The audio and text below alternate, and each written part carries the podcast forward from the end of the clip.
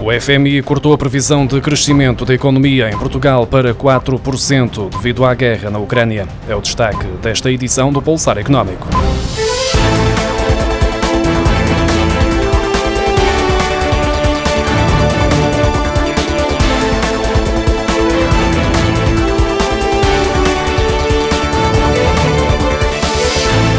Fundo Monetário Internacional divulgou esta terça-feira as suas projeções no World Economic Outlook, tendo revisto em baixa as estimativas de crescimento da economia por causa dos efeitos negativos da guerra na Ucrânia.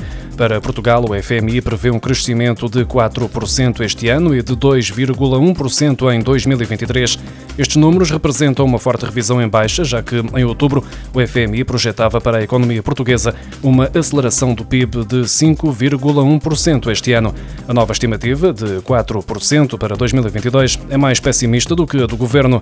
No programa de estabilidade entregue à Comissão Europeia, o ex-ministro das Finanças, João Leão, apontava para um crescimento de 5% para este ano, valor que, entretanto, foi revisto em baixa para 4,9% por Fernando Medina na proposta do Orçamento do Estado entregue no Parlamento há uma semana. Fundo Monetário Internacional revê em baixa o crescimento da economia mundial para 3,6% este ano e no próximo, devido à guerra. Os envolvidos no conflito vão sofrer uma quebra profunda, com a economia da Ucrânia a contrair 35% este ano e a Rússia a cair 8,5%. Mas nem só os envolvidos na guerra registram os maiores impactos. O FMI antecipa que os países vizinhos, que recebem o maior fluxo de refugiados, também sejam fortemente penalizados. A Polónia deverá crescer 3,7% 7% este ano e abrandar para 2,9% no próximo, e a Hungria 3,6% em 2022 e 3,6% em 2023. A Bielorrússia, alvo de sanções, tendo em conta o seu alinhamento com o regime de Putin, deverá registrar uma contração económica de 6,4% este ano, recuperando para 0,4% em 2023. Cerca de 90% dos empréstimos do Fundo Monetário Internacional aos países pobres no âmbito da pandemia de Covid-19 exigem a aplicação de medidas de austeridade, o que acabará por aumentar a fome, a pobreza e a desigualdade, como avisa a Oxfam. A Organização de Combate à Pobreza pede ao FMI que suspenda estas exigências quando todo mundo assiste a um aumento do custo de vida com a subida dos preços da energia e dos alimentos. Em 13 dos 15 programas de financiamento do FMI que foram negociados durante o segundo ano da pandemia, os países em Desenvolvimento tiveram de implementar medidas como aumento de impostos sobre alimentos e combustíveis ou cortes na despesa pública que podem colocar em risco serviços públicos essenciais como a educação e a saúde, de acordo com a análise da organização não governamental. O FMI continua assim a aplicar a fórmula do costume com austeridade, com vários exemplos no portfólio, que acaba sempre por criar uma espiral de crises e pedidos de ajuda. As rendas dos contratos assinados antes de 1990 não vão ser atualizadas este ano. O governo vai aguardar até ao início de 2023 para avaliar as possíveis alterações nas rendas antigas.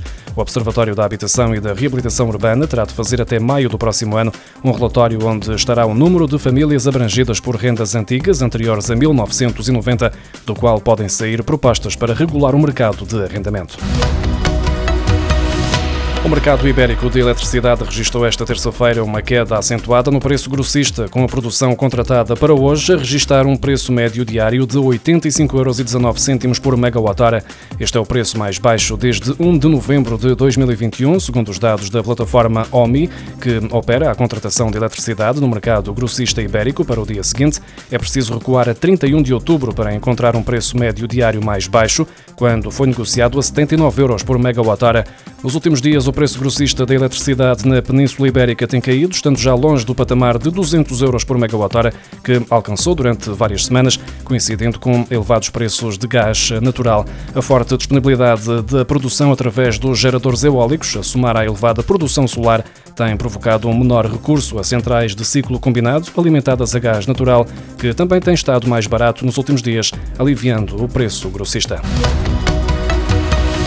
O apoio de 60 euros para a aquisição do cabaz alimentar vai abranger os beneficiários do Subsídio Social de Desemprego, Pensão Social de Velhice, Complemento Solidário para Idosos e Rendimento Social de Inserção, entre outras prestações. O apoio às famílias mais vulneráveis foi criado inicialmente para quem beneficiava, em março, da tarifa social de eletricidade, tendo o Governo decidido, entretanto, alargar a medida aos beneficiários de prestações sociais mínimas, passando a ser abrangido um total de 830 mil famílias, ou seja, mais 68 mil do que o definido inicialmente. O valor do apoio extraordinário é de 60 euros por agregado familiar e é pago uma só vez pela Segurança Social em abril para os beneficiários da tarifa social de eletricidade e em maio para as restantes situações. Os trabalhadores independentes e as empresas dos setores mais afetados pelo aumento dos preços dos combustíveis e da energia podem adiar o pagamento das contribuições para a segurança social relativas aos meses de março a junho, de acordo com um diploma publicado na segunda-feira, na sequência dos efeitos da guerra na Ucrânia. As contribuições referentes a março, abril, maio e junho podem ser regularizadas através do pagamento de um terço do valor no mês em que é devido. O montante dos restantes dois terços é pago até seis prestações iguais e sucessivas a partir de agosto, sem juros. O diploma esclarece que o pagamento das contribuições não está sujeito a requerimento e a medida não impede o pagamento integral das contribuições devidas pelas entidades empregadoras e pelos trabalhadores independentes.